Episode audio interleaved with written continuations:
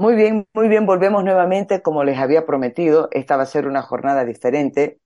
Estamos teniendo ya una segunda conversación este miércoles 9 de noviembre de 2022. En Santa Cruz, el décimo noveno día de paro departamental, que ni yo me la creo que estemos todavía en paro. Cuando comenzó el paro el 22 de octubre, pensé incluso que no iba a tener mucho efecto porque veníamos de la pandemia, porque ¿no? Las, las condiciones y circunstancias eran completamente diferentes a las de 2019.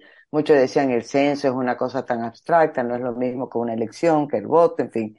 Pero miren ustedes, decimonoveno día y seguimos en paro y veo más bien más callecitas ya bloqueadas por los vecinos que salen y ponen su vehículo, su silla, pero una situación insostenible, no solamente por el paro en sí, porque ha fracasado lo que nunca fue, a mi entender, diálogo, yo creo que el gobierno ya estaba decidido y era más un, teatrito que montó en Trinidad, pero lo más grave, lo más grave es el escenario de violencia que se está dando, que ya lo hemos vivido en el Plan 3000, hemos visto lo que ocurrió en La Guardia y anoche también ya en Buenavista. Grupos movilizados por el MAS para romper el paro departamental que se cumple en Santa Cruz, apoyados además por la policía.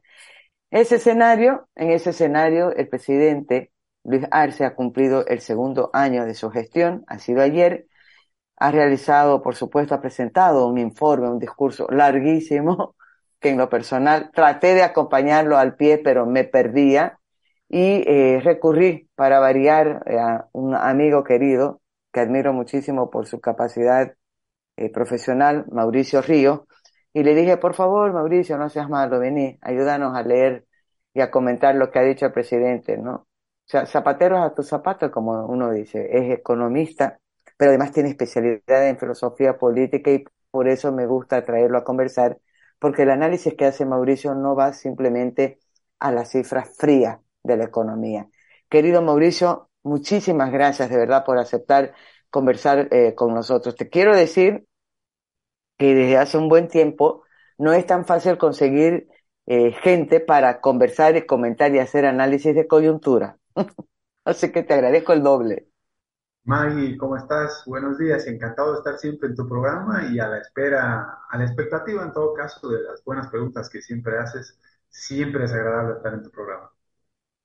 Querido, yo le he puesto, mira vos, vamos a partir del título que le hemos puesto con Davico al anuncio de esta entrevista, ¿no? En el anuncio de la entrevista, de la realidad a las cifras del presidente Luis Arce. La economía boliviana, por favor. Tus primeras impresiones, Mauricio.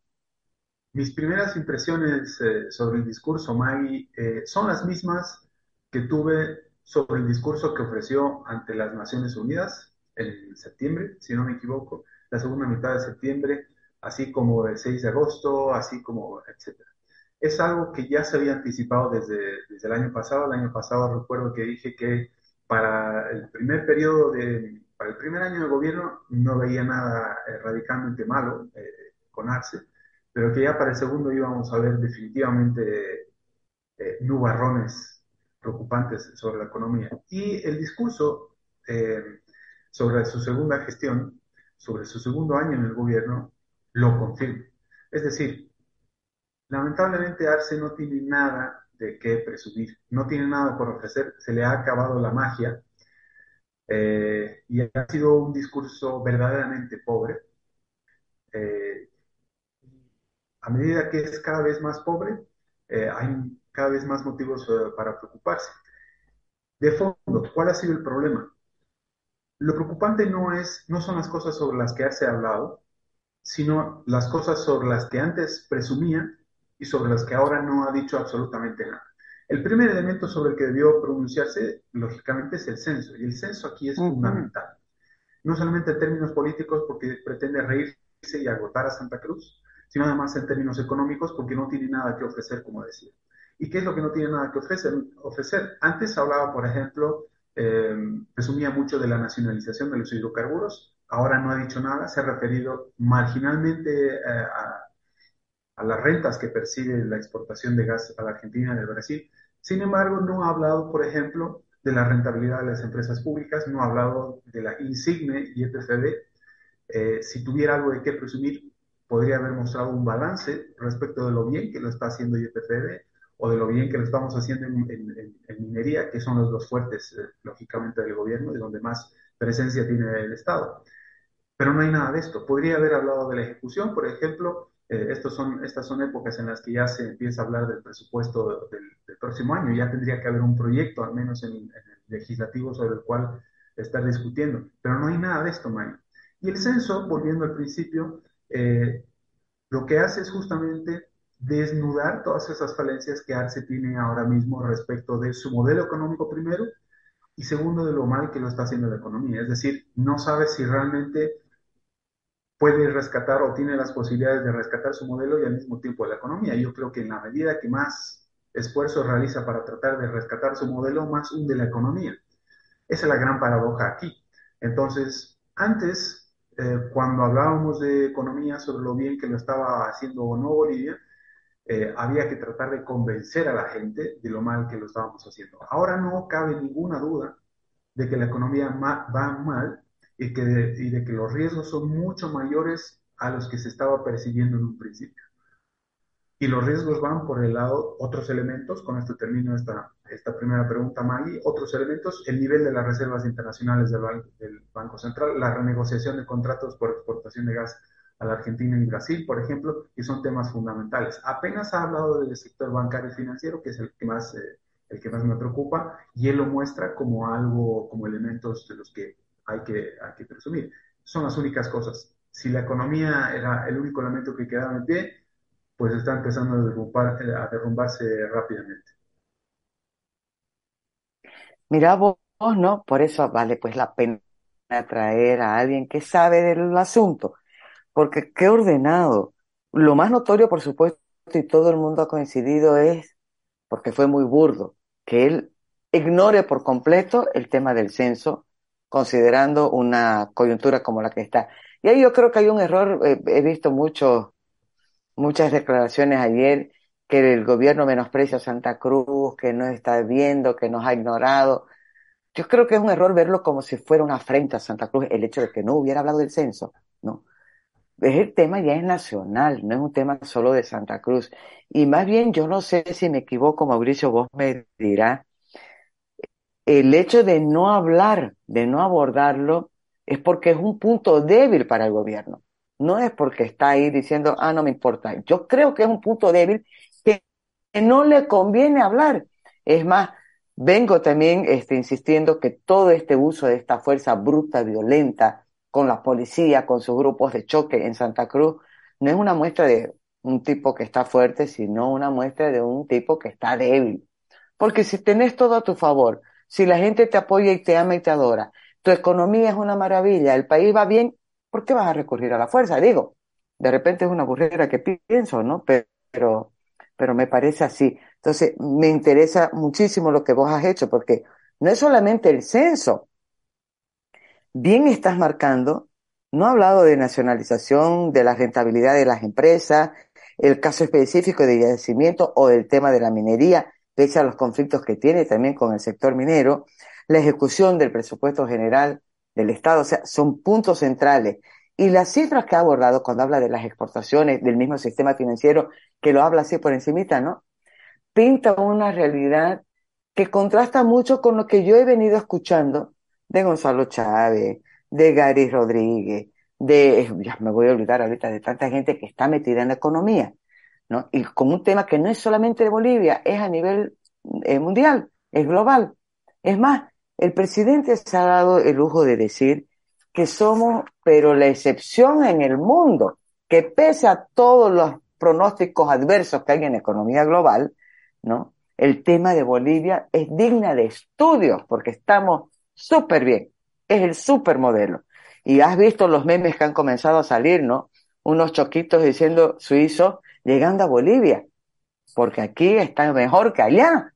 o sea, la gente tiene un sentido del humor yo me estoy sonriendo, pero digo, qué capacidad este Mauricio para hablar de una realidad que no es tal, ¿no? Cuando los datos te están mostrando que va por otro camino. E, e, eso es algo que me sorprende. Pero vos has ido, este, cerrar tu primera participación con dos frasecitas que me da pauta para las preguntas, ¿no? ¿Por qué va mal la economía? ¿En base a qué podemos decir que va mal la economía? Y segundo, ¿cuáles son esos riesgos que vos estás viendo? Y son riesgos a corto, a mediano, a largo plazo. Mm. Muy buena pregunta, May. Bueno, y volvemos a lo que siempre he tratado de decir, que lo que requiere ahora mismo la economía es de no solamente de ajustes, es decir, recorte del gasto, eh, reducciones de, impuestos, por ejemplo, sino además reformas estructurales. ¿Y eso qué quiere decir? Cambiar el modelo y darle un giro de 180 grados por lo menos. Es decir, tenemos que pasar, tenemos que olvidarnos de la idea de que el Estado se encarga de intervenir en la economía y de que es el Estado el que genera riqueza y empezar a pensar, y además de que eh, las importaciones son malas, las exportaciones son buenas únicamente. Tenemos que pasar de esa forma de pensar eh, sobre la riqueza, quien genera riqueza realmente aquí son los empresarios, identificando oportunidades de solucionar problemas de gente que ni siquiera conoce a cambio de un legítimo beneficio. Para empezar es identificar al empresario como el motor de crecimiento de cualquier economía y además de crecimiento sano y sostenido, es decir, a largo plazo. Eso por un lado. Eh, y por el otro, tratar de pensar de que cuanto más exportemos, mejor sin eh, detrimento eh, de las importaciones, que también son importantes. Yo nunca voy a decir las importaciones son malas, las exportaciones son buenas. Y con eso me estoy refiriendo a que el modelo de industrialización por sustitución de importaciones que ya falló entre los años 50 y 70, pero estrepitosamente, y que en Bolivia terminó en una de las peores, de en uno de los episodios con peor hiperinflación de toda la región, e incluso hasta ese momento de la humanidad tuvimos la sexta o séptima eh, peor inflación hasta ese momento del mundo y que había habido nunca eh, en el mundo, en la humanidad, y que si se seguía por el mismo, eh, por el mismo, por el mismo camino, para finales de 1985 hubiéramos alcanzado el 60.000% de, de inflación acumulada. Es decir, todo eso lo tenemos que dejar atrás.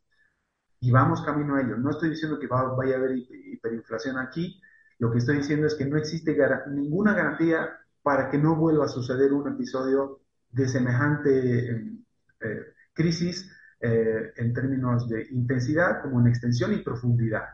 Lamentablemente es así.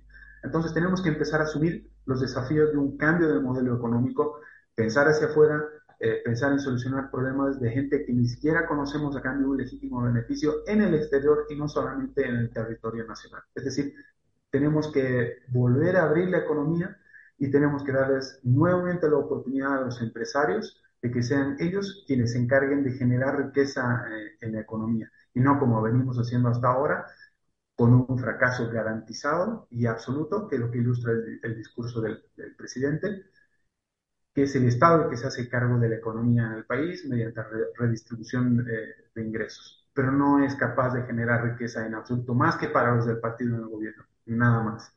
Entonces, esa es fundamentalmente la idea en términos muy generales. Podemos entrar a hablar eh, por sectores, pero en términos eh, generales, tratando de ser un poco más específico, hay muchísimas cosas, por ejemplo, las empresas públicas del Estado, hay muchas que hay que liquidar y hay muchas otras que habría que privatizar. Y todo este será un proceso que habrá que corregir sobre la marcha, es decir, a lo que me estoy refiriendo es, Bolivia necesita un proceso de reformas de tercera generación, solucionando los problemas que cometió el 21060 y solucionando los errores que cometió el plan de todos. Tan claro como eso, eh, Mike. Porque eso fue lo que sucedió aquí. El MAS está hoy en el gobierno por los errores que se cometieron mm. entre 1985 y el 2000-2001. Así de claro. Es decir, cuando se implementaron todas esas reformas, y haciendo referencia a que tú dices que tengo eh, formación en, filosofía política también, cuando se implementaron esas reformas, el objetivo era tratar de reducir los problemas que generaba el poder sindical por un lado y la corrupción eh, por el otro, porque el Estado tenía demasiadas atribuciones y competencias sobre la economía. Entonces, era, mm, no me acuerdo ahora mismo eh, la palabra, era eran técnicos los que implementaron las reformas, tecnócratas. a eso, esa era la palabra que, quería, que quería utilizar. Fue puro tecnocracia. Y las reformas no estuvieron provistas de filosofía política. Es decir, quienes implementaron esas reformas no tenían convicciones liberales propiamente. Tenía mucho de liberal el modelo, pero no tenían convicción liberal para implementar esas reformas. Entonces, lo que simplemente estaban buscando era estabilizar la economía, eh, pero no hicieron algunos otros ajustes. Por ejemplo, para ser eh, mucho más... Eso te iba a pedir, ¿qué, qué, te iba a pedir eso, ejemplo? Un error que cometió el 21060, es fácil decirlo después de tanto tiempo, después de 30 años o más, pero es importante eh, remarcarlo para asumir los desafíos a futuro. El 21060 tendría que haber terminado de dolarizar la economía si Bolivia hubiera estado dolarizada durante todo el periodo de Morales, no al menos no les hubiera sido tan fácil bolivianizar la economía. Y esa es una de las trampas más grandes que hay ahora mismo. Bolivianizar la economía, y este es uno de los, de los eh, aspectos que no ha hablado Arce Catacora, que es el crecimiento exponencial de la deuda interna, por ejemplo. El hecho de que esté creciendo tanto la deuda interna está minando la fortaleza del boliviano ahora mismo. Pero en primer lugar, para no tener que haber cedido a la tentación de incrementar la deuda interna para financiar el gasto por medio de los préstamos del Banco Central, tendríamos que haber terminado de dolarizar la economía. Es decir, quienes implementaron el 21.060 no se pusieron a pensar de que al no haber dolarizado la economía le estaban otorgando la posibilidad a cualquier otro gobierno, por más que viniera 25 o 30 años eh, más tarde, poder financiarse con los préstamos del Banco Central de Bolivia, o poder financiar el gasto, primero con los ahorros y depósitos de la gente, y segundo, con emisión del Banco Central de Bolivia, para no darle muchas vueltas. Entonces, esa es la trampa más grande que estamos viendo ahora mismo. Hacia futuro, lo mínimo que habrá que hacer es pensar o diseñar una política para terminar de dolarizar la, economía. Eh, eh, hablo de tres casos, por ejemplo, sumamente interesantes como El Salvador, Panamá y el Ecuador son economías dolarizadas. Pueden entrar en crisis, no es garantía, no promete el cielo sobre la tierra, pero al menos en un entorno de crisis no se le añade todavía más problemas como el de la inflación. Ahora mismo estamos viendo, hablando de la economía global, que hay inflación en máximos de 40 años por todos lados, sobre todo en Occidente, y es muy difícil de controlar. Por cierto, Arce ha tenido un tupé de comparar la economía de Bolivia con la economía chilena, y con la economía de Alemania, nada menos, con la eurozona. Casualmente nadie, ninguno, ningún chileno, ningún europeo importante viene a invertir en Bolivia. Es decir, nadie está esperando por minutos invertir en Bolivia. Nadie está haciendo fila por, por invertir en Bolivia. Grandes paradojas, a pesar de que muestra a Bolivia como, como una nueva Suiza en América Latina. En fin, eh, a lo que iba he perdido el hilo con este eh, No, de los errores. Ah, los errores. Lo primero que habría que hacer es tratar de emular las políticas que se aplicaron en Ecuador, Panamá y El Salvador. Ecuador ahora mismo está en crisis, tiene problemas muy similares, pero por lo menos no tiene inflación. El FMI dijo la anterior semana nada más que el país que realmente va a tener menor inflación en, inflación en toda la región, tanto en 2022 como en 2023, va a ser el Ecuador. Y eso se debe fundamentalmente porque es una economía dolarizada. Ahora mismo en Bolivia, que tenemos tipo cambio fijo, que es un símil, aunque sea imperfecto, de una dolarización, tenemos baja inflación gracias al tipo de cambio fijo, por ahora. Y mientras el nivel de reservas internacionales en el Banco Central todavía puede sostener ese nivel del tipo de cambio. Aunque quién sabe cuánto va, porque las reservas, eh, sobre todo en divisas, ya están por debajo de mil. Eh, y las reservas internacionales netas en, en total han caído por debajo de los 4.000. Es decir, es realmente preocupante eh, la situación del país y lo primero que habría que asumir es qué vamos a hacer en ese sentido. ¿Qué va a pasar con el sistema bancario y financiero? El aspecto monetario ya no tiene credibilidad el INE. Esperemos que el Banco Central no la pierda para cumplir con su rol de prestamista de última instancia, etc. Es eso a lo que yo creo que nos estamos enfrentando MAI. Entonces, eh, a tu pregunta es, los desafíos son mucho mayores a los que estamos pensando y no se reducen eh, únicamente al censo, y eso ya es bastante decir. Ahora, aquí sí me, me interesa, has tocado al comienzo, cuando hablabas, primero de entrada, un cambio del modelo un giro de 180 grados. Y es que la tengo presente una de las frases del presidente ayer, ¿no? jactándose de su modelo productivo, no sé qué, pues tan grande el nombre del modelo que hay ahorita, vos te lo debes saber de memoria, ¿no? Y segundo elemento que vos pones inmediatamente ahí para dar ese cambio de giro, primero, darle mayor protagonismo, saber trabajar con los empresarios que son los que generan riqueza ya vemos cuál es la posición del gobierno en relación al sector empresarial. El tema de la suspensión de las exportaciones como una arremetida por el eh, la cuestión del paro, por el censo, es solo una muestra de lo que es capaz de hacer el gobierno más allá de la cuestión lógica. Ah, los voy a castigar y les voy a mostrar, creyendo que les está dando a los empresarios. Y es verdad. Pero yo decía, un empresario, si le va mal en el negocio, no sé, quebrará, pero se la buscará y hará otra cosa. O se va a Paraguay, no sé. Pero ¿quién se va a ver afectado? Es la economía del país. ¿Dónde se generan las divisas? ¿Dónde se generan los alimentos? La famosa seguridad alimentaria. ¿Cuál es el sector que te garantiza eso? Y vos lo has dicho. Es el sector empresarial, pero el gobierno no está haciendo nada. He puesto como ejemplo el tema de lo que ha pasado, digamos, por la coyuntura del censo. Pero ya vemos cómo han venido teniendo dificultades en el sector empresarial, en el tema de la dotación de la energía, eh, los acuerdos, el tema de, de, las facilidades para la exportación, en fin, ¿no? Muchísimas trabas para que el sector empresarial formal pueda trabajar en un país donde la informalidad es, no sé, el 70%, yo ni me acuerdo de la cifra. Entonces, estás poniendo, ¿cuánto? Más del 80. Más del 80, madre de Dios. Y creciendo. Y creciendo. A ver, ¿qué economía se puede sostener? ¿Ese es resultado del modelo? ¿Del modelo que está aplicando el gobierno? No sé, eso quiero que me lo aclares, por favor, ¿no? Pero has tocado un tema que es central. Esto es urgente, se necesita en primer lugar tal cosa. Y segundo, además del tema de los empresarios, hay empresas públicas que hay que liquidar y otras privatizar. Si tenés ejemplos, me gustaría muchísimo que me los des, por favor.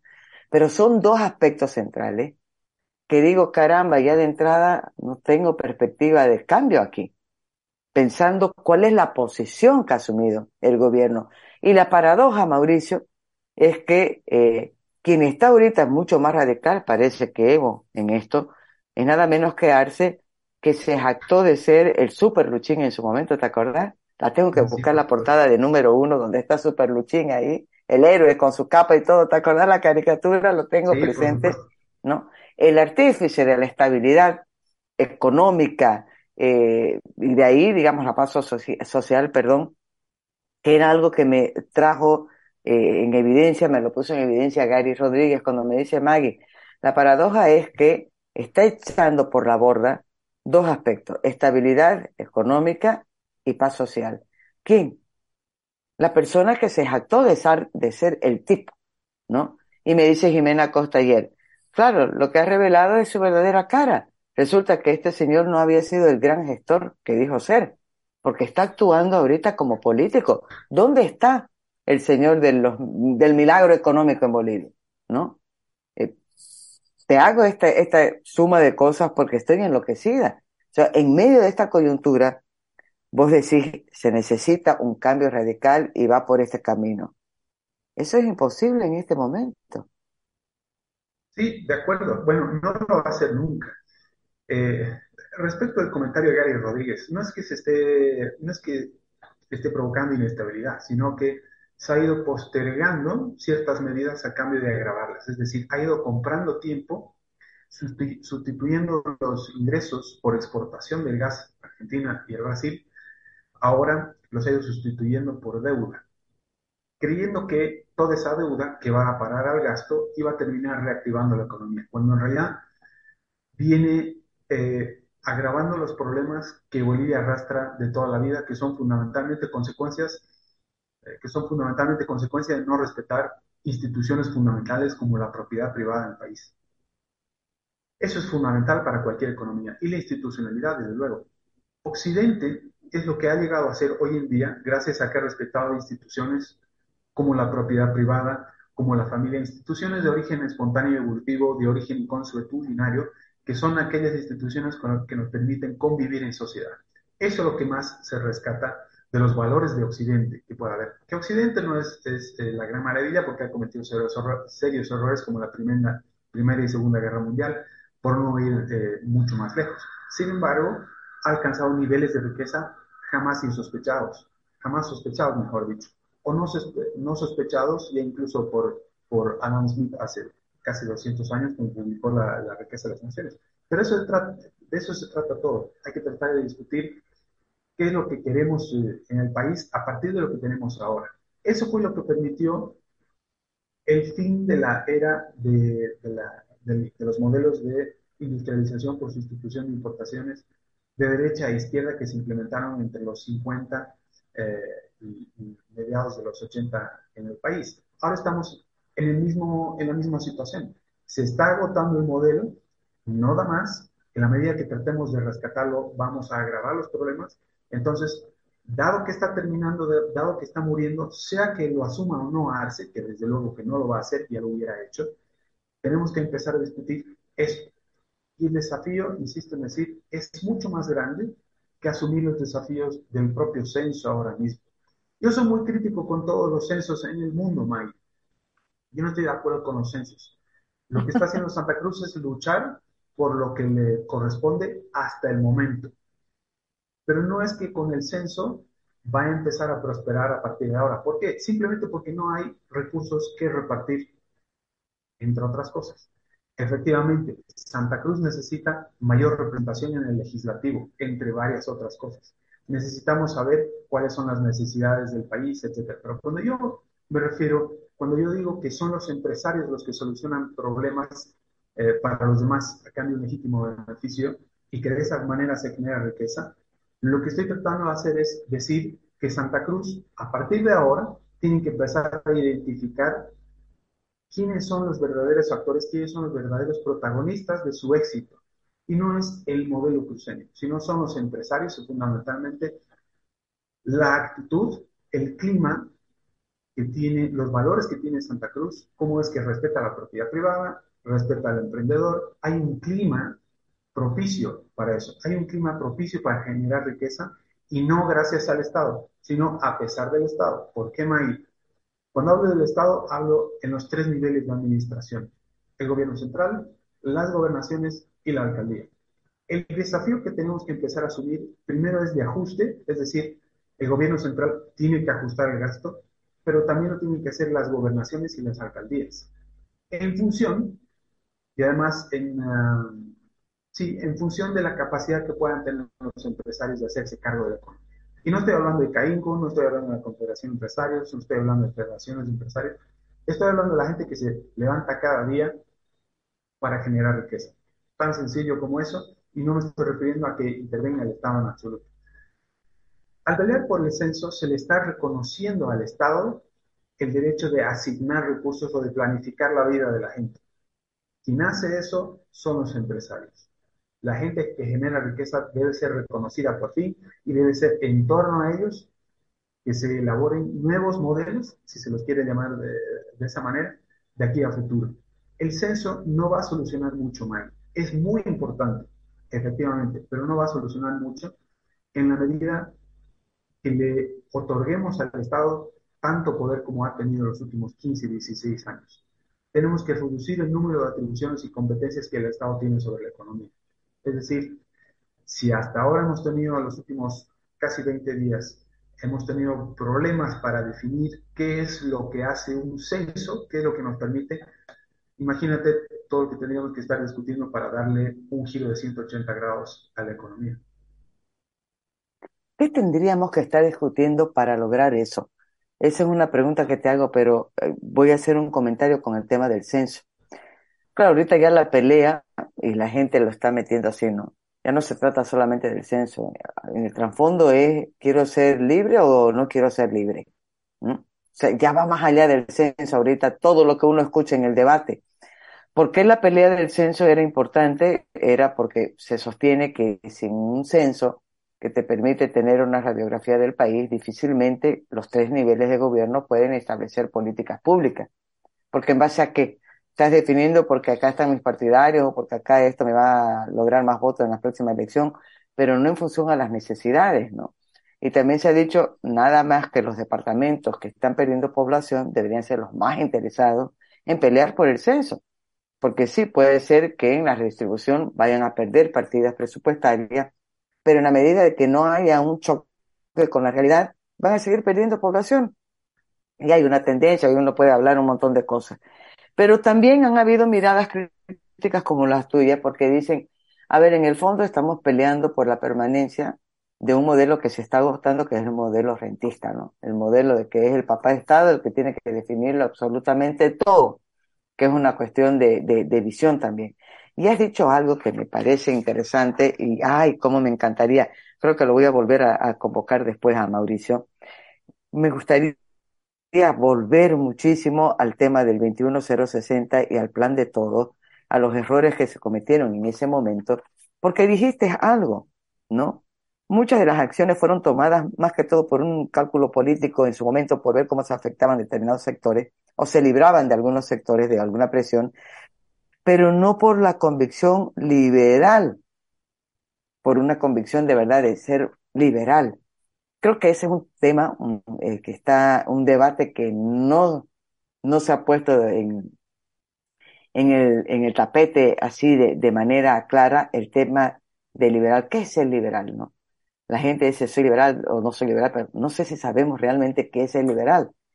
Hay unas cuestiones que has traído que son la base de los problemas que estamos viviendo hoy, porque gracias a eso, vos has dicho, ha llegado el más al poder, por los errores que se cometieron en, estos años. Pero bueno, uno puede quedarse mucho tiempo pensando en eso, pero hay una emergencia que es esta que estás planteando ahorita. ¿Cómo hacemos ahora para no irnos al precipicio definitivamente para reconducir el proceso.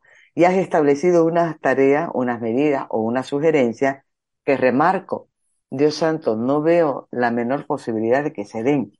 No desde un tema de que sea una voluntad que parta del nivel central, no.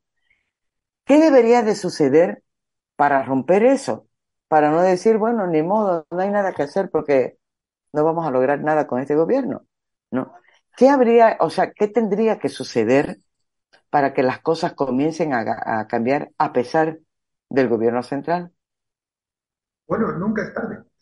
Eh, nadie se imaginó nunca que en agosto del 85 fuera el mismísimo Víctor Paz el que echara para atrás todas las reformas que implementó a partir de abril del 52 en el país y puede que incluso antes.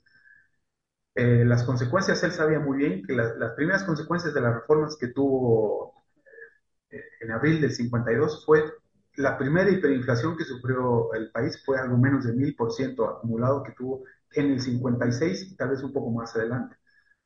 Y él sabía perfectamente que los problemas estructurales que provocaron la hiperinflación de ese momento se mantuvieron hasta mediados del 85 y fue él quien se encargó de reconocer que algo no iba bien. Él terminó asumiendo el desafío, aunque cuando dio, cuando terminó de firmar el decreto del 21060, él dijo al mismo tiempo que ya tenía fecha de caducidad. El 21060 nació con fecha de caducidad y dijo que no iba a durar más de 20 años. Y la clavó. No logró ser testigo de la, de duración de aquel modelo que, implementó, que fue cojo, eh, pero fue así. No estoy diciendo que necesitemos un Víctor Paz, necesitamos alguien con mayor, eh, con mayor visión todavía que Víctor Paz. Víctor Paz era muy hábil políticamente, pero al mismo tiempo hizo concesiones que no debía. Por ejemplo, eh, no quiso privatizar empresas las que luego fueron capitalizadas. No quiso privatizar empresas o liquidar empresas que eran políticamente muy importantes para él y para el MNR de ese entonces. Entonces, tiene que venir alguien, Maggie, que de una sola vez corrija los errores tanto del 21060 como del plan de todos en uno. Es decir, el desafío es... Madre de Dios. Pero ¿por dónde se empieza? Lanzando ideas, eh, diseminando ideas, debatiendo. No se puede empezar por ningún otro lugar. Es decir, todo va a emerger de abajo hacia arriba. Nunca de arriba hacia abajo. Entonces, tampoco va a ser de la noche a la mañana, pero por algún lugar hay que empezar. Tenemos que empezar a educarnos, tenemos que leer mucho. La gente hoy en día no lee absolutamente nada, entonces tenemos que empezar a recuperar todo el tiempo perdido. Yo tenía alguna esperanza, lógicamente muy ingenuamente, de que Arce pudiera convertirse en un Lenín Moreno, como en Ecuador, como lo que sucedió en Ecuador. Lenín Moreno era vicepresidente de Rafael Correa y lo primero que hizo fue traicionarlo políticamente. Me encantaría, o me hubiera encantado, que Arce traicionara políticamente a Evo Morales, pero de manera oportuna. Sé que ahora mismo no se llevan bien y que incluso ya han preparado la candidatura Choquehuanca y Arce para la reelección, postulándose por el PS1 al que pertenece Arce y no por el MAS. Eso lo dijo Loza ayer o antes de ayer nada más. Entonces esos son los desafíos y no sería nada raro que Evo Morales eh, eh, se presente nuevamente eh, como candidato. No sé qué es peor honestamente. Pero a pesar de que tenemos en lo político ese desafío, en lo político y en el corto plazo, ese desafío con, con Arce y Morales probablemente como candidatos a la reelección, una región como Santa Cruz tiene que por lo menos plantear ideas en ese sentido. Y el mejor lugar eh, para exponerlas es ante una elección. Pero no porque no hayan elecciones pronto, no se va a trabajar en ese aspecto.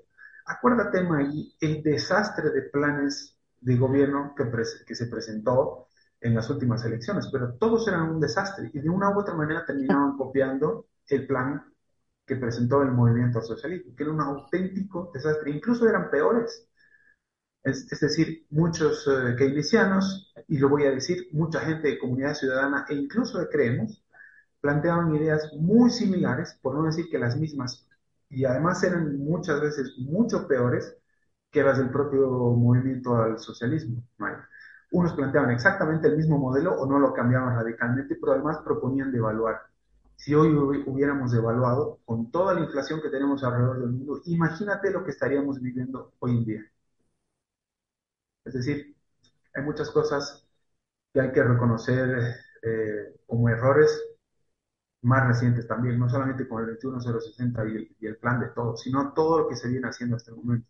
Es decir, Arce habló en su discurso de mucha estabilidad, pero no todos se están dando cuenta de lo mucho que está costando, que no se está costando a nosotros tal estabilidad, nos está costando en deuda y en un riesgo cambiario cada vez mayor.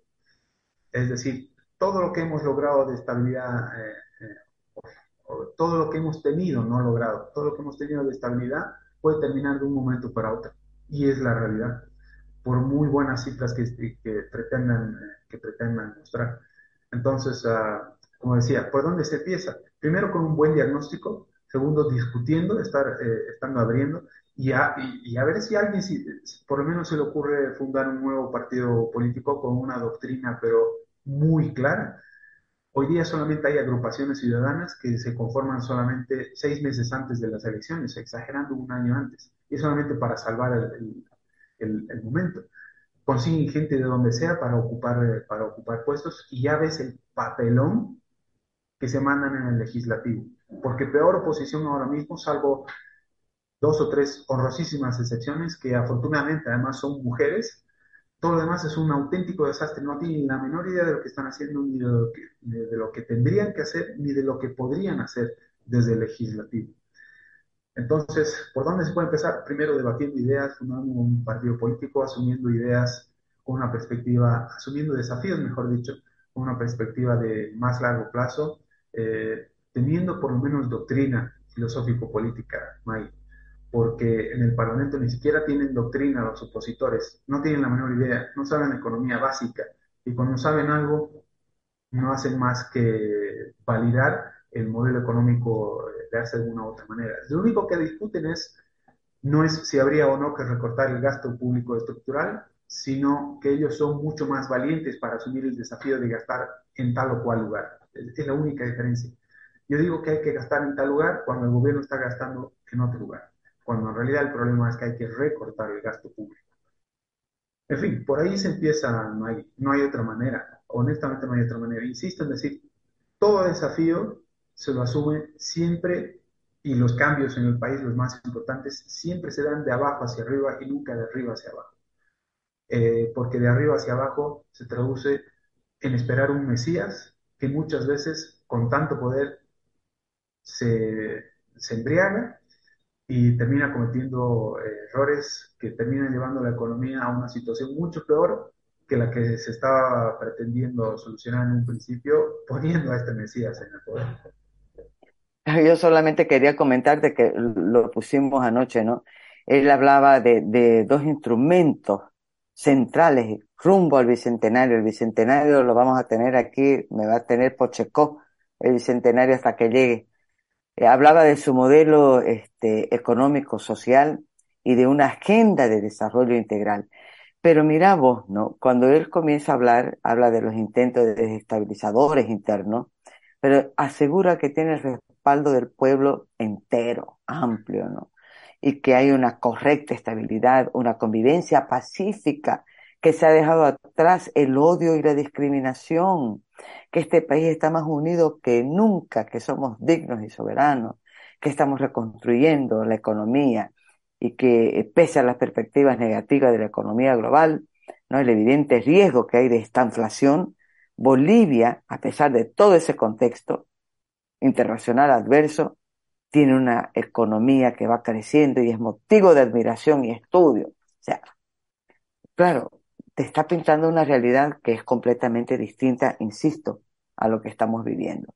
Y vos has dicho algo muy cierto. Los cambios no vienen de arriba hacia abajo, generalmente vienen por presión desde abajo. Y acá te quiero eh, hacer esa pregunta. Yo vengo diciendo y simplemente no sé si es porque quisiera que así fuera o por lo que me toca ver y veo tanta gente soñando y haciendo cosas que me que me conmueve, ¿no? Te juro que a veces me conmueve, hasta me dan ganas de llorar de ver a alguna gente, porque digo, no es que estemos en el mundo perfecto, pero Bolivia tiene o no todas las condiciones para estar mejor de lo que está. Sí, absolutamente. Entre otras cosas porque depende de su gente, no del hecho de que tengamos muchos o pocos recursos naturales, que, eh, tenemos que tengamos paisajes espectaculares, no tiene nada que ver con eso es fundamentalmente por los valores que acoge su gente y mediante los cuales pretende guiar sus vidas a largo plazo. Es decir, de qué manera quiere convivir eh, en sociedad. Si, por ejemplo, y mencionabas, eh, te hacías una pregunta retórica más temprano, ¿qué es esto de ser liberal? ¿Qué es el liberalismo? ¿Qué implicaría para la gente eh, implementar un modelo relativamente liberal en el país? Y lo grafico, lo ilustro de la siguiente manera el hecho de que, y esta es una gran paradoja, el hecho de que haya gente acatando el paro cívico en Santa Cruz, eh, de alguna manera en rebelión contra los ataques y las afrentas del gobierno central, pero al mismo tiempo se encuentra bloqueando en una rotonda y no deja a la gente pasar, incluso la agrede porque pretende pasar en su bicicleta o la obligan a bajar de su bicicleta, es una contradicción absoluta. Es decir, está reclamando eh, del gobierno el trato que no está dispuesto a darle a su vecino. Ese es el gran problema que hay ahora mismo y es algo con lo que hay que vencer. El paro es simbólico, pero los bloqueos también tienen que ser simbólicos en las rotondas. No estoy hablando de cerco, por supuesto. Esa es la gran paradoja. Entonces, ¿qué son los valores? ¿Cuáles son los valores que la ciudadanía fundamentalmente cruceña va a defender a partir de ahora? Y el momento para discutirlo es justamente en entornos de crisis como el actual. No es cuando hay auge, no es cuando hay recursos para repartir, no es como cuando te dan un regalo, sabes que está mal, pero prefieres callar porque es lo que te conviene en el momento. Se trata de saber qué es lo correcto y de hacer el bien. ¿Cuáles son los valores con los cuales pretendemos convivir en sociedad hacia futuro y al más largo plazo posible? El futuro que pretendemos o el departamento que pretendemos dejarles a nuestros hijos, nietos, bisnietos, tatarinietos, etcétera, etcétera, etcétera. Es decir, esto es el más largo aliento posible. ¿Cuáles son las cosas que se puede discutir? Federalismo, por ejemplo. No sé si eso no la había. Yo digo que sí, hay federalismos buenos y hay federalismos malos, pero el federalismo bueno va a ser aquel que esté pensando justamente en, un, en pensarlo como un mecanismo de preservación de la libertad. Es decir, y, por federalismo, por ejemplo, me estoy refiriendo a que se implemente un régimen de competencia fiscal interdepartamental en el país o interestatal. Quién sabe si Santa Cruz eventualmente termina convirtiéndose en un estado, aunque no porque se convierta o no en un Estado eventualmente, puede ser más o menos libre. Es decir, hay departamentos o hay regímenes autonómicos que son mucho más, eh, que otorgan mucha más libertad y reconocen mucha más libertad a sus ciudadanos que otros federales. Por ejemplo, Venezuela es un Estado federalizado y no por eso tienen mayor libertad. Es decir, mm. no porque haya o no eh, eh, federalismo en el país va a haber más o menos libertad. Pero el impulso de las propuestas que pueda haber por federalismo, y quién sabe si con una nueva asamblea constituyente eh, se puede discutir para qué va a servir realmente. Es decir, si se quiere o no reconocer por fin y por primera vez en este país al empresario como generador de riqueza y como verdadero eh, motor de crecimiento eh, económico en el país, eh, y al mismo tiempo como el mayor a preservar, el mayor bien a preservar, el individuo, y, todo lo que lo rodea, para poder convivir en sociedad, como te decía.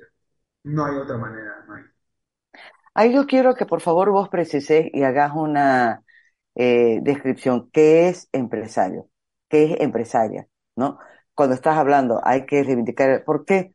Porque claro, uno tiene, la mayoría cuando uno habla de empresario cree que es el empresario, el de la gran empresa, ¿no? No el, el chico, el mediano, el que está todos los días generando eh, que la economía se mueva. Quiero que vos, por favor, eh, un concepto de qué es empresario, porque hay varias preguntas acá, voy a compartir algunas.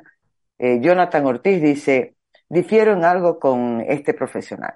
Las condiciones propicias para generar riqueza no las generan los empresarios, las brinda el modelo económico cruceño, que es una estructura mucho más grande que solo los inversores en Santa Cruz.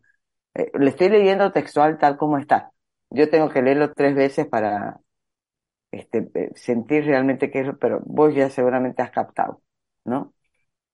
Eh, Censo de Economía, dice Nilo Guereca, censo de economía para las regiones, saber cuántos somos, el crecimiento del padrón electoral, eh, votantes, ta, ta, ta, falta tanta salud, ta, en fin, un sinfín de cosas que se llega a saber a través de un censo. Largo es su comentario. Y digo, es que la gente está metidísima ahorita, por eso me eh, interesa mucho que vas precisando conceptos hasta para dar elementos, para que sepamos argumentar y darnos cuenta qué es lo que estamos realmente defendiendo, ¿no? ¿Entiendo qué es lo que estoy defendiendo o no? Porque uno repite muchas veces cosas sin comprenderlas del todo o comprendiéndolas mal, en sentido contrario. Si nos vamos a escuchar solamente los que dice el gobierno, pues estaríamos viviendo, no sé, en qué país y los conceptos cambiarían completamente, ¿no? ¿Qué es libertad? ¿Qué es este, no racismo? En fin, jamás los políticos van a ceder al cambio de modelo político porque de eso viven, dice Luis Marcelo Balcázar. Eh, el ejemplo más claro de modelo de lucha para cambiar este modelo es el socialista Javier Milei. Es una batalla cultural. La gente está ahorita más ansiosa que yo, creo, ¿no? Eh, si lo leo textual los, los comentarios, pero bueno, hay muchos más aquí. Me voy con esa pregunta tuya y mira vos, creo que es importante, pero no sé si es que tenemos este, confusión o no. Los de las bicicletas por solidaridad podían parar de tanto en tanto y por solidaridad acompañar a las damas por media una hora para sostener el paro en lugar de dar vueltas y vueltas, dice Paula Benedict de Velo. Hay una serie de, de, de, observaciones aquí y vos has tocado algo que parece este, que, que no viene al caso, pero viene, ¿no? En el tema, decimos, reclamamos algo al nivel central que muchas veces no la traemos para casa. Eso lo hemos planteado en el Observatorio Político Nacional, que depende de la René Moreno, y le decíamos al rector en una reunión que habíamos tenido, él, asistió, que era la oportunidad excepcional, sobre todo porque el liderazgo lo está asumiendo la universidad, de que todo lo que le estamos reclamando al nivel central, transparencia, justicia, orden, respeto a las normas, en fin, incorporarlo para dentro de la universidad que está en crisis, que tiene sus propios problemas gravísimos transparencia, eh, democracia, no sé, pues, ¿no? Orden, en fin. Y es lo que vos has tocado un poco con la contradicción de la demanda y a la vez cómo funciona el tema de el, la rotonda. Eh, el que te tenés que bajar de la bici, de la moto para bajar, eh, para pasar caminando, o que las motos no pasan por ahí, tienen que pasar por allá. Y claro, esa ha sido una organización que se ha ido consolidando a lo largo, ya una acumulación de cosas que uno las puede observar. Pero yo voy a rescatar, pese a toda esa contradicción y que sí eh, coincido con vos, es contradictorio, quiero rescatar algo que me parece este, excepcional. Y Gonzalo Chávez decía, hay ahí, Maggie, un potencial, un valor este, de, social que te imaginas, me decía, se pudiera canalizar para cosas productivas, toda esa capacidad de movilización que hay, ¿no? Que las ollas comunes, que eh, los turnos en la noche, en el Julano, y son en la rotonda cuatro carpas diferentes, que cada una funciona de manera autónoma, porque esta carpa de acá es de los barrios que están allá, y entre ellos se conectan, hay una red, es una cosa extraordinaria pese a todas estas observaciones que estás haciendo que son de fondo. Pero yo digo, rescato más lo otro que no nos damos cuenta. Y me decía Gonzalo, ni Santa Cruz yo creo que se da cuenta del potencial que hay ahí de fuerza, ¿no? De la sociedad civil, que si uno la moviliza para cuestiones clave, a ver, hagamos tal cosa, movilicemos, no sé, me invento, ¿no? Para respetar el tráfico, por decirlo, la luz roja, burreras, digamos, ¿no? O para producir la basura, eh, la separación de la basura, más allá de que la alcaldía haga o no haga. Hay cosas interesantes que se están perdiendo como potencial. Por eso yo te preguntaba, estoy tan confusa como, como los que nos están acompañando ahorita en mis preguntas. Yo te preguntaba, eh, ¿hay condiciones para decir que podemos estar mejor o no? Por lo que vos decís, ¿no? La gente que se mueve, a pesar del Estado, suceden las cosas. Lo decía también el arquitecto eh, Pedro Ortiz, eh, siempre lo traigo, que se ha enamorado, porque él se ha enamorado de lo que está viendo en Santa Cruz, más allá de todo, no hay nada perfecto, pero él me acuerdo que fue el primero que escuché decir, Santa Cruz ha logrado cosas a pesar del Estado. Y está precisamente en la fuerza donde? En el sector privado, en el empresario, en la empresaria, en la actividad privada, a pesar del Estado. Esa capacidad de organización, de buscar siempre una salida, que los comités, que este, los clubes, que los consejos, que las vainas que se inventan para organizarse y conseguir, ¿no? O la kermés, o no sé, el pasanaco, lo que fuera. Entonces, vuelvo otra vez en toda esta confusión que yo misma te he hecho, querido Mauricio, a decirte, precisame que es empresario y empresaria, y segundo, tenemos condiciones en este momento para decir podemos estar mejor a pesar del Estado que en este momento lo, estamos representando sobre todo en el nivel central? Por supuesto que se puede. Empiezo por lo siguiente. Cuando uno observa la forma eh, y la inventiva que tienen los cruceños para organizarse, es de admirar. Pero eso no se debe a que haya un modelo cruceño. El modelo cruceño que hasta donde entiendo tiene mucho que ver instituciones muy concretas como la, la CRE, por ejemplo, Zaguapac. La CRE empezó organizándose eh, con el tema de la, electrificación. Santa Cruz quedaba tan lejos geográficamente del gobierno central de La Paz o Chuquisaca que empezaron a solucionar sus propios problemas, sin esperar a que el Estado o el gobierno central identificara sus problemas y finalmente llegara algún día para solucionarlos. Santa Cruz sola, con sus ciudadanos, empezó a solucionar sus propios problemas. Es decir, la Santa Cruz moderna empieza con eh, el espíritu que tienen los cruceños para solucionar sus propios problemas sin esperar a que sea el Estado central el que se los solucione. Cuando yo observo a la gente organizándose, veo orden espontáneo en Santa Cruz. Es decir, el modelo cruceño se, complementa perfectamente con los valores, o se podría estar complementando perfectamente con los valores que defienden los liberales o que defendemos los liberales, ya sean los clásicos o los más radicales que directamente no quieren Estado. Pero lo que me refiero es, y tú decías muy bien en decir, hay que saber muy bien qué es lo que estoy defendiendo. Yo no estoy defendiendo a aquella persona que por más que esté defendiendo ahora mismo el censo, que es circunstancialmente una causa legítima, eh, yo no defiendo a la persona que está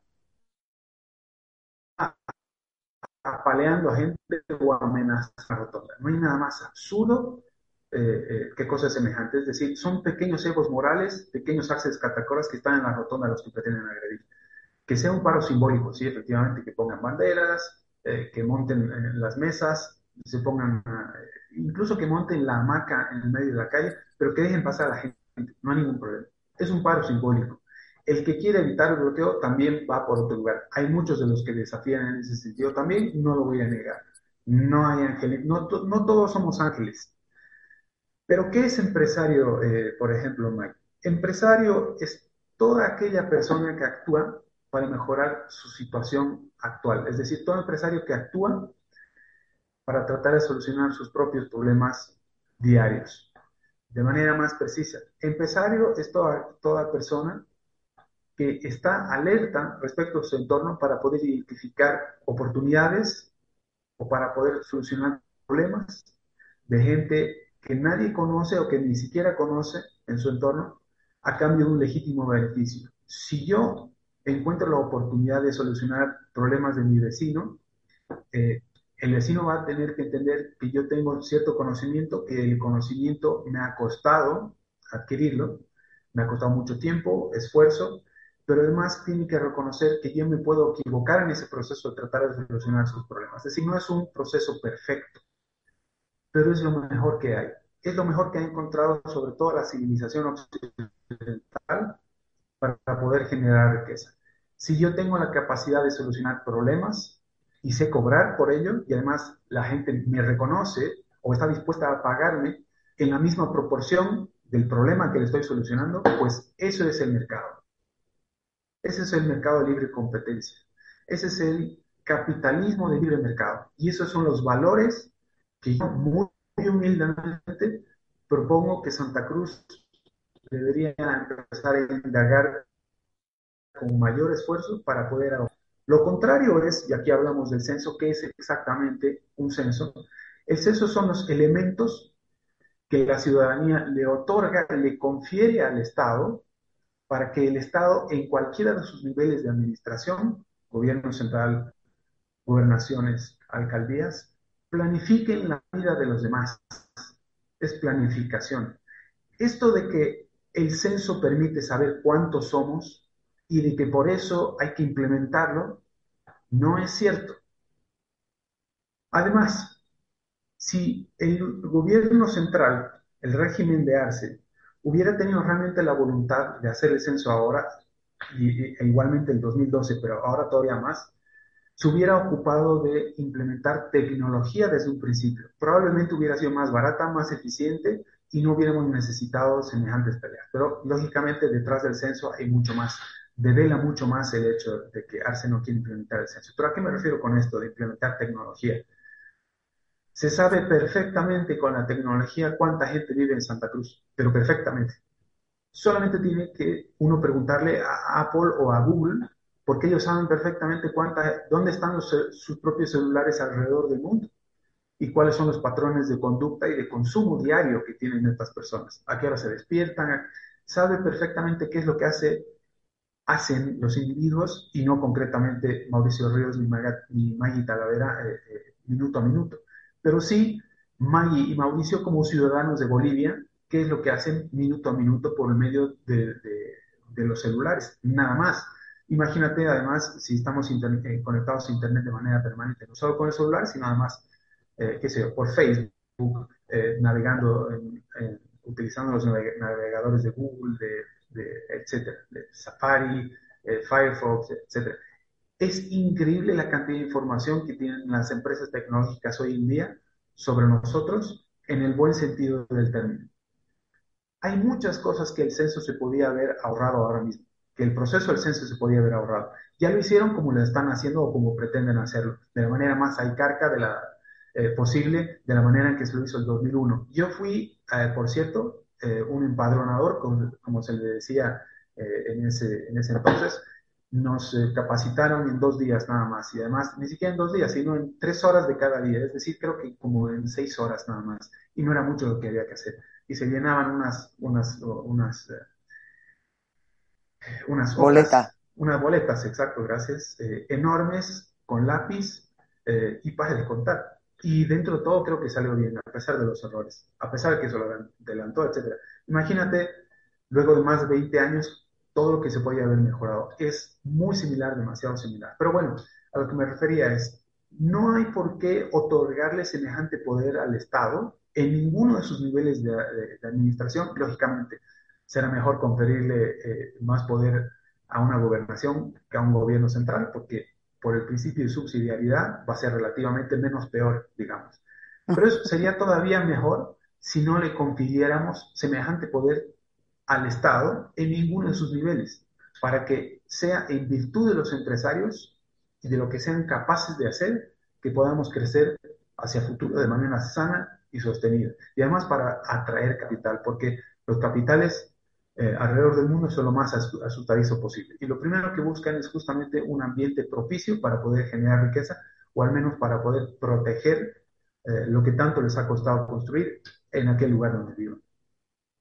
Ahora, eh, Mauricio, pensando en eso precisamente en, en el tema de qué señales estamos dando ahorita, yo quiero que, a ver, miércoles, no puedo creer, ya se pasó una hora, la digo. y yo no me doy cuenta de la hora, Dios. Eh, pero bueno, no. Buena señal. A Mauricio lo quiero traer, por supuesto, de nuevo porque me interesa mucho. Creo que es importante, eh, mientras que uno no sepa lo que ha pasado en el pasado, difícilmente puede comprender lo que está pasando ahora y menos tomar medidas acertadas para el futuro, ¿no? Y no es un juego de palabras. Entonces, vas a anotar en tu agenda, vamos a volver porque sí me gustaría que hablemos qué fue lo que pasó con el 21060 y el famoso, este, ¿cómo era el plan para todos? ¿Era? Plan de Se todos. llamaba plan, plan de todos, ¿no? Pero eh, ahorita pensando en esto, todo esto que está pasando ahorita en Bolivia está eh, mandando señales absolutamente negativas para cualquier inversor, ¿o no? ¿No? Absolutamente. Y eso es muy difícil de revertir después. Ah, digamos que de aquí a la próxima semana se suspendió el paro, el censo va a ser en 2023, que tampoco garantiza gran cosa porque el gobierno lo va a hacer a su medida, la pelea va a seguir, pero digamos que se tranquiliza todo. Las señales ya emitidas son difíciles de revertir, ¿no es cierto? Es como una herida, no cicatriza tan fácilmente, digo, pensando en la, en la gente que quiere invertir. ¿Cuánto peso, impacto puede tener lo que está ocurriendo ahorita en el país, considerando que ya habían señales preocupantes? ¿no? Muchos colegas han hecho reportajes, seguimientos de cómo los capitales se están yendo al Paraguay. Incluso los que estaban aquí se están yendo al Paraguay. Empresas que estaban en Bolivia, que habían venido con expectativa, se están cambiando al Paraguay. Y eso está con nombre y apellido y número, no es una suposición. Y lo que está ocurriendo ahorita ¿no? ¿Qué impacto puede tener en lo inmediato en nuestra eh, economía? Ya no solamente del Estado, estoy pensando en la economía de cada uno de nosotros. Y segundo, siempre hago esta pregunta, Mauricio, a los economistas cuando entrevisto, ¿no? Pensando en la gente común, en la que nos está escuchando, en la que está en paro, en la que no está en paro, en la que tiene su hijo estudiando, en la que no sabe si va a poner o abrir un negocito, la pulpería, la peluquería, no sé, cualquier, hay gente que está enloquecida ahorita porque ya el trabajo formal que tenían de economistas, de profesor, de eh, auditor, lo que fuera, no le basta. Tengo colegas míos de periodistas que están primero con cabañas en Samaipata, aumentando sus cabañitas, pero además tienen un puesto ya también en la Feria de Barrio Lindo. Te lo estoy diciendo, o sea, ejemplos concretos, no suposición, ¿no? ¿Qué le podemos decir también a, esta gente? Yo misma estoy pensando en mi hijo, que está en la universidad y ayer le decía, ay caramba, creo que voy a hacer de todo para que te vas afuera a estudiar. Yo, ¿no? Que quería que él estudie aquí, que él se quede aquí, ese era mi sueño. Pero con todo lo que está pasando veo mucha incertidumbre. Entonces te voy a pedir, por favor, ¿no? Tanto en lo grande como en lo pequeñito. ¿Qué perspectivas ves en lo inmediato? ¿Qué le dirías vos? Primero, a los que tienen posibilidad de hacer políticas públicas, de reconducir el, el proceso. Ya has dicho una que la veo muy difícil de que pueda suceder, que es el cambio 180 grados del modelo, pero hay las instancias, eh, las gobernaciones, los municipios, en fin. Pero lo otro también, ¿qué le diría a la gente común? Al profesional, al no profesional, al cuentapropista, lo que fuera. ¿Qué, qué nos diría? Bueno, respecto a los grandes capitales, que entre otras cosas eligen eh, Paraguay para irse, el daño ya está hecho, y hace mucho. Aquí los grandes capitales no llegan hace mucho tiempo. La inversión extranjera directa es demasiado baja desde hace demasiado tiempo, May. Aquí la única inversión seria que llegaba estaba vinculada al sector de hidrocarburos y minería y, no, y no, mucho más.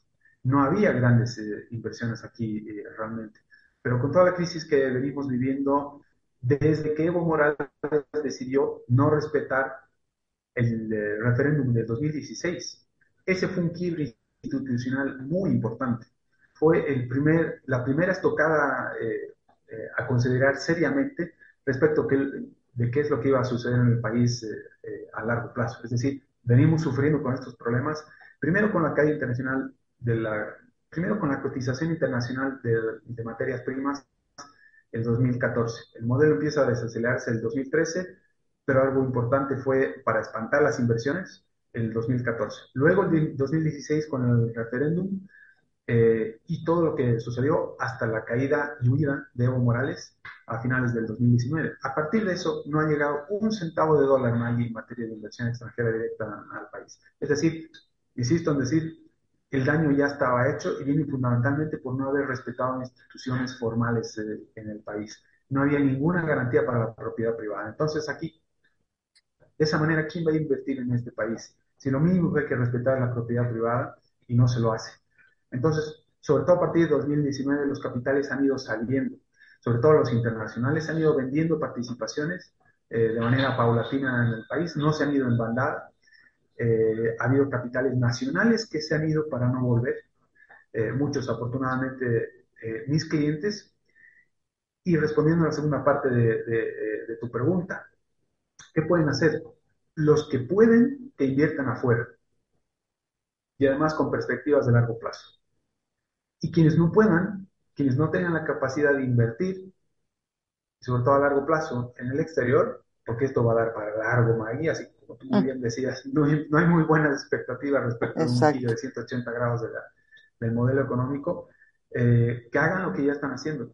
Nadie más que ellos eh, saben mejor qué es lo que les conviene. Y por ahí viene el espíritu liberal, justamente. Yo jamás me atrevería a decirles qué es lo que tienen que hacer Máxime, tengo sugerencias de que ahorren lo más posible en dólares, pero que sí, que sigan emprendiendo. Solamente ellos se conocen a sí mismos, solamente ellos saben cuáles son sus verdaderas capacidades para enfrentar eh, eh, desafíos, eh, solamente ellos saben cuáles son sus conocimientos para emprender, por ejemplo, solamente ellos saben si el sector en el que estaban trabajando, como el de la, el de la comunicación, el periodismo, aguanta o no si, si el régimen va a seguir atacando o no instituciones eh, de este tipo. Y por cierto, una de las cosas que eh, tampoco mencionó Arce no se refirió a Yanine Áñez, por ejemplo, el golpe y toda esta eh, narrativa, porque sabe que las instituciones de derechos humanos ya tienen sus ojos muy bien puestos en Bolivia. No solamente respecto de lo que sucedió en los últimos fallos, qué es lo que ha venido sucediendo, respecto del caso terrorismo hace ya tanto tiempo del Hotel Las Américas, sino además lo que está sucediendo ahora mismo eh, con Yanine. Es decir, si antes no llegaba nada de capital privado, ahora los organismos multilaterales, que son los últimos que podrían terminar de, de, solventar el modelo de ARCE, van a exigir cláusulas de derechos humanos en cualquier préstamo que les pudieran otorgar, salvo que sea China, por ejemplo, ¿no? que da igual el tema de derechos humanos en ningún lugar del mundo. Eh, pero volviendo al asunto, eh, no me atrevería a, decirle a nadie qué es lo que tienen que hacer, más que eh, apoyarlos, que intenten. No existe ninguna garantía para que cualquier emprendimiento que hagan tenga éxito, pero hay que seguir. Y en tu caso, por ejemplo, Maggie, sí, por ejemplo, en mi, en mi, familia siempre se nos ha impulsado a irnos al exterior, por lo menos a estudiar cuando no a vivir. Mis hermanos viven hace ya 16 años en el exterior no ha sido nada fácil, pero ahora lo están haciendo muy bien y estoy muy feliz por ellos. Yo ya me había ido y volví. No sé si ha terminado siendo o no un error. Creo que yo cumplo un, eh, un rol muy concreto aquí. Eh, pero cada uno tiene que ver qué es lo que quiere Mike y tiene que conseguir sus objetivos en la medida de, las posibilidades que tenga. La realidad es esa. Es decir, no hay que ser muy romántico hay que saber, saber asumir desafíos eh, con la mayor, ah, con el mayor pragmatismo posible ahora mismo. Y se lo recomendaría a Arce, en todo caso, la realidad ya le está tocando a la puerta. Eh, y su modelo no aguanta más. Alguna estrategia tendría que tener. Es tarde para, para ser el Lenín Moreno eh, boliviano. Eh, ya no vale ahora traicionar políticamente a Evo Morales. lamentablemente va a tener que asumir ajustes y reformas. Tal vez no las esté haciendo porque ya decidió candidatear para el 2025, aparentemente pero luego del 2025 tendría la oportunidad de salvar al país literalmente. Lamentablemente tiene en contra al, sector cocalero, eh, podría tener en contra a Rusia, Irán, China, que también tienen intereses muy importantes en Bolivia y la región. Es decir, es sumamente complicado lo que vamos a empezar a vivir, pero no hay más. Hay que, cada uno eh, desde, desde, donde pueda, como pueda, hacia adelante. Pero lo fundamental es tratar de preservar esos valores porque de otra manera no vamos a poder aguantar los valores de los que estaba hablando, eh, que le reconozco a Santa Cruz y, y, que se los puede reconocer como los principales motivos por, lo, los cuales hoy le, hoy le permiten ser lo que es.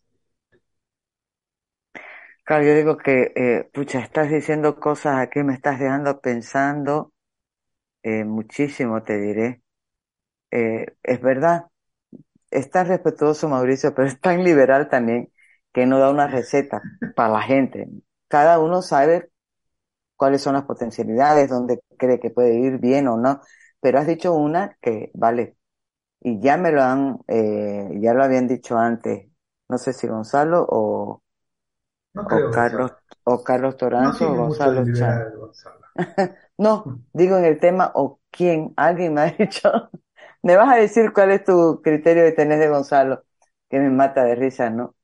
Pero ayer me decía un amigo que la escuchó la última entrevista, me dice muy interesante y se lo voy a hacer conocer también a Gonzalo.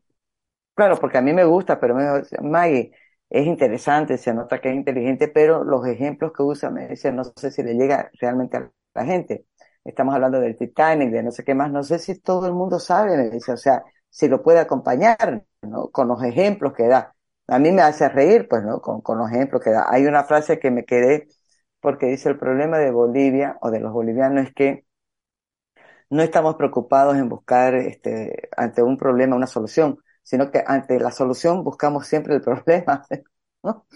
Conflictuando la cosa. esos son chistes, pero hablando en serio, empezando, por ejemplo, preguntabas por dónde se puede empezar. Podríamos debatir algún día. Ambos somos opositores de alguna manera, pero yo creo que eh, lo que plantean no se aleja demasiado de lo que propone el gobierno, por ejemplo. ¿En qué sentido? Modelo económico. Respecto a quién se hace cargo realmente del, desarrollo y crecimiento en el país eh, a largo plazo.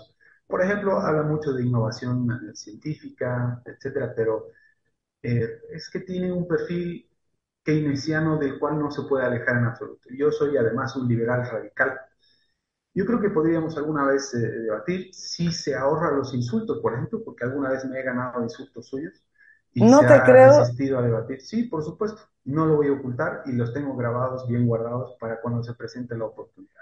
Pero lo que ha sucedido, no pretendo armar de esto un caso como que Mauricio Ríos dijo en la entrevista con Maggie, eh, habló mal de Gonzalo Chávez, ¿no? Es mucho más importante. No soy, no soy. Lo que hemos venido discutiendo hasta sí.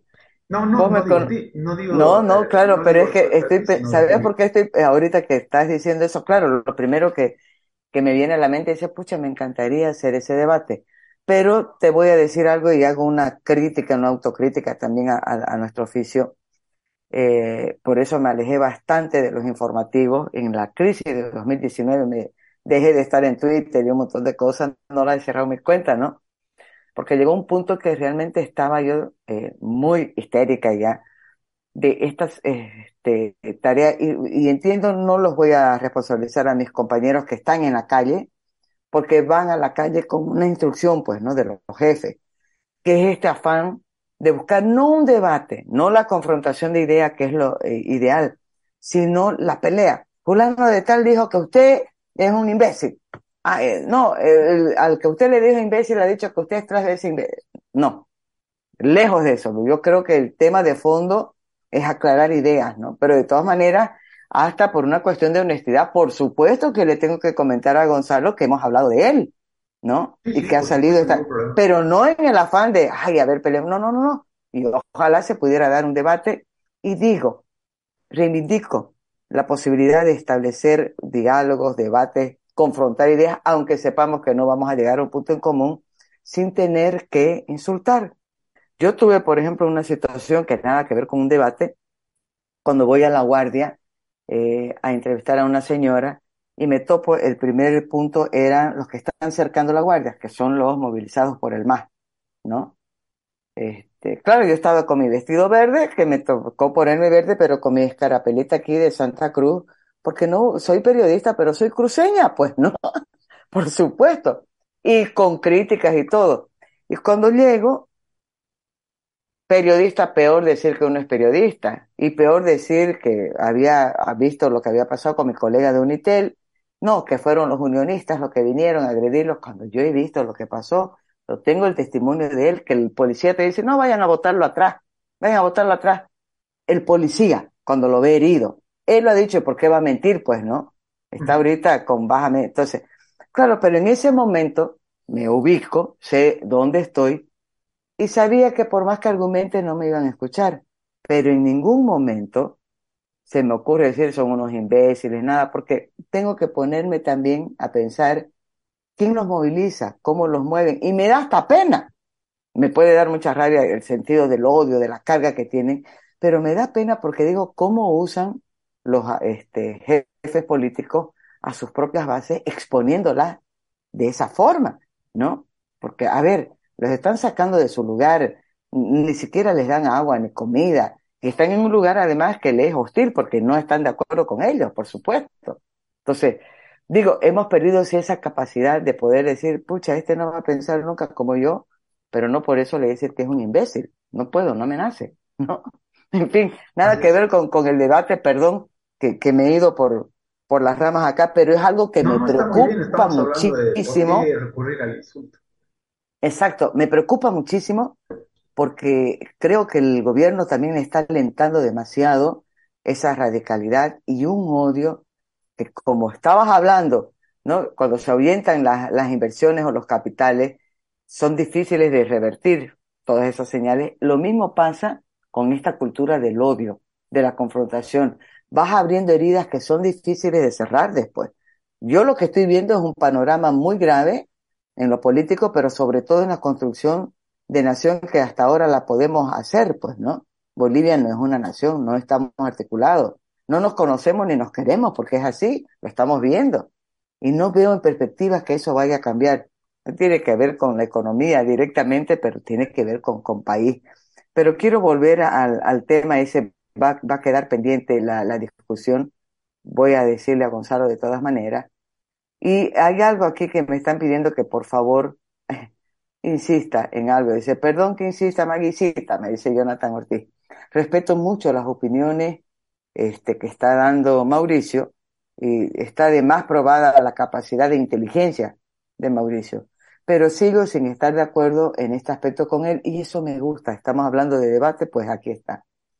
Dice, el modelo económico no es nada más que la representación abstracta y formal de la manera en que los hombres actúan en el ámbito económico. Entonces, si la forma de desenvolverse del cruceño en el tema económico es muy diferente a la que se aplica en el resto del país y es analizada y muy valorada en el exterior por sus increíbles resultados, ¿cómo puede afirmar que no existe un modelo económico cruceño? A ver, ¿qué es modelo? Modelo es el diseño de una persona, pongámoslo en papel y lápiz, y lo ha impuesto a una sociedad. Otra cosa es, otra cosa muy distinta es reconocer cómo funciona determinada sociedad y en función de eso establecer ciertas reglas, institucionalidad. Cuando me refiero a, modelo, eh, digo ah, que es alguien que ha diseñado, es un diseño vertical de cómo debe funcionar la sociedad, un modelo. Y eso no es lo que tiene Santa Cruz. Santa Cruz tiene instituciones creadas, instituciones formales eh, creadas para solucionar sus propios, eh, sus propios problemas. Pero los valores que defiende han ido surgiendo de manera espontánea, sin que nadie lo decidiera de arriba abajo, sin que nadie lo impusiera. Esa es la diferencia nada más. El modelo cruceño en realidad es complementario, como dije, con los valores que defiende.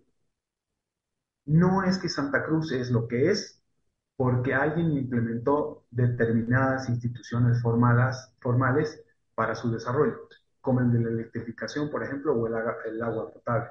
Dotación de electricidad y dotación de, de alcantarillado y agua potable, porque por ahí empieza el asunto. Eh, Santa Cruz tiene una forma muy concreta de organizarse, hasta con las comparsas, las promociones, eh, las logias incluso, todos ellos, y está muy bien.